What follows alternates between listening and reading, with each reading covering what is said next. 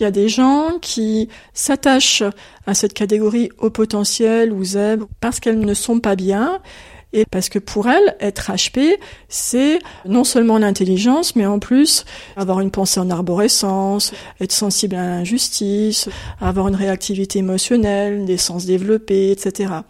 Quand tu souffres, que tu as l'impression d'avoir tout essayé, ça fait du bien quand on te dit en fait tu souffres parce que tu es différente et parce que tu as des pouvoirs que personne ne voit. Mais parfois j'ai l'impression que les gens ils plongent dans ces croyances-là de manière disproportionnée, sans remise en cause. Et quand on arrive à leur pointer en fait que d'autres personnes vont bien et d'essayer de les amener vers une évolution, elles se raccrochent à ce côté mais non mais moi je suis HP, je suis zèbre, c'est pas de ma faute. Mais qu'est-ce que tu peux faire après ta vie avec? Tu peux pas la prendre en main.